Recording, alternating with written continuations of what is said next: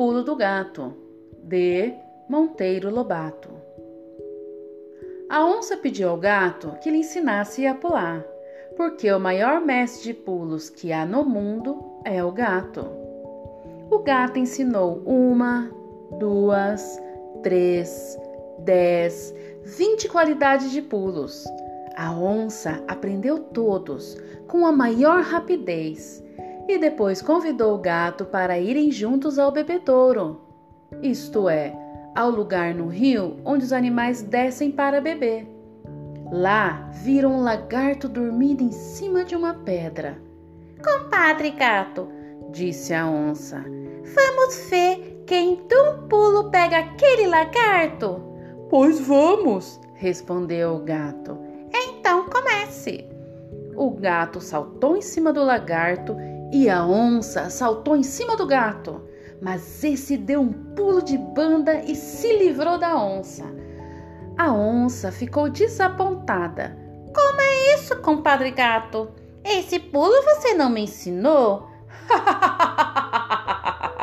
Fez o gato de longe. Isto aqui é segredo meu que não ensino a ninguém. Chama-se o pulo do gato.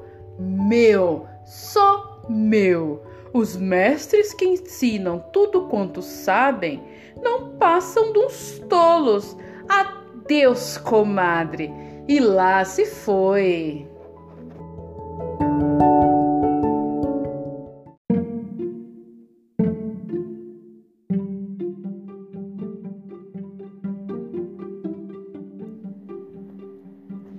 A causa da chuva. De Milor Fernandes. Não chovia muitos e muitos meses, de modo que os animais ficaram inquietos.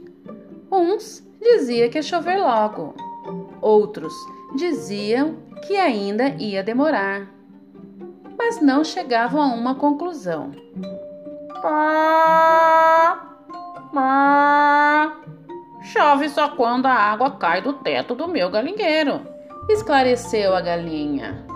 Rugab, rugab, ora, que bobagem, disse o sapo de dentro da lagoa. Chove quando a água da lagoa começa a borbulhar suas gotinhas.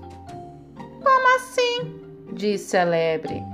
Está visto que chove quando as folhas das árvores começam a deixar cair as gotas d'água que tem dentro. Nesse momento começou a chover. Viram? gritou a galinha. O teto do galinheiro está pingando. Isso é chuva! Ora! Não vê que a chuva é a água da lagoa borbulhando? disse o sapo. Como assim? Tornava a lebre. Parecem cegos. Não veem que a água cai das folhas das árvores?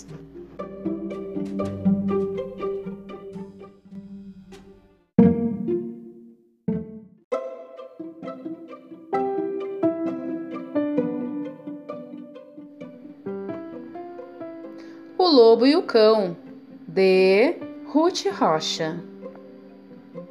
Um lobo e um cão encontraram-se num caminho. Disse o lobo: Companheiro, você está com ótimo aspecto, gordo, o pelo lustroso.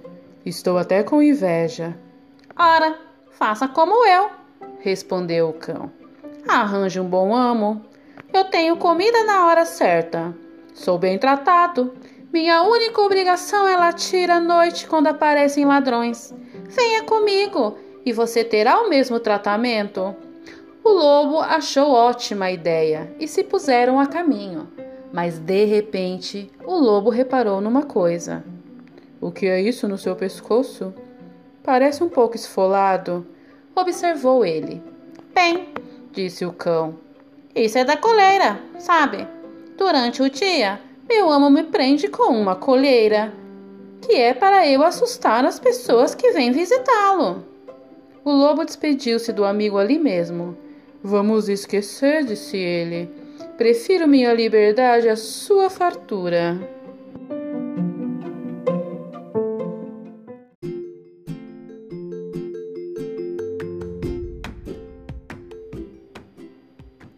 o elefante que veio da Índia, de Emílio Carlos. O elefante Tadeu era a maior atração do Circo do Sol. Todos gostavam de ver o malabarismo do elefante, do avô ao netinho. Tadeu sabia andar com três pernas, se equilibrar numa bola bem grande e ainda ficar em pé no meio do picadeiro.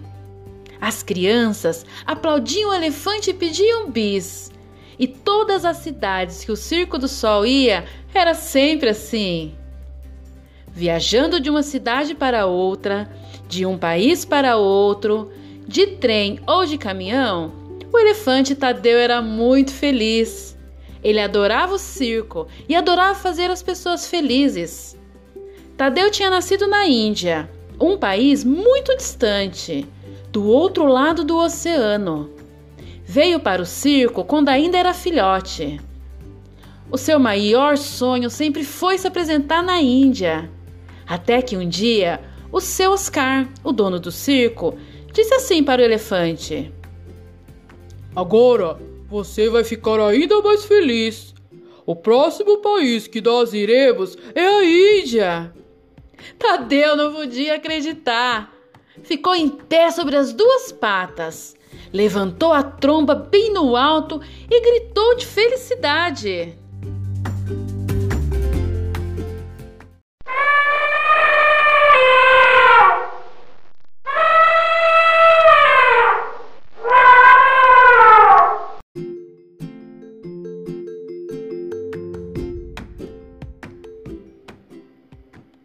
Quando chegaram na Índia, Tadeu fez o maior sucesso e pôde conhecer vários parentes seus, elefantes indianos como ele. Nunca um elefante havia sido tão feliz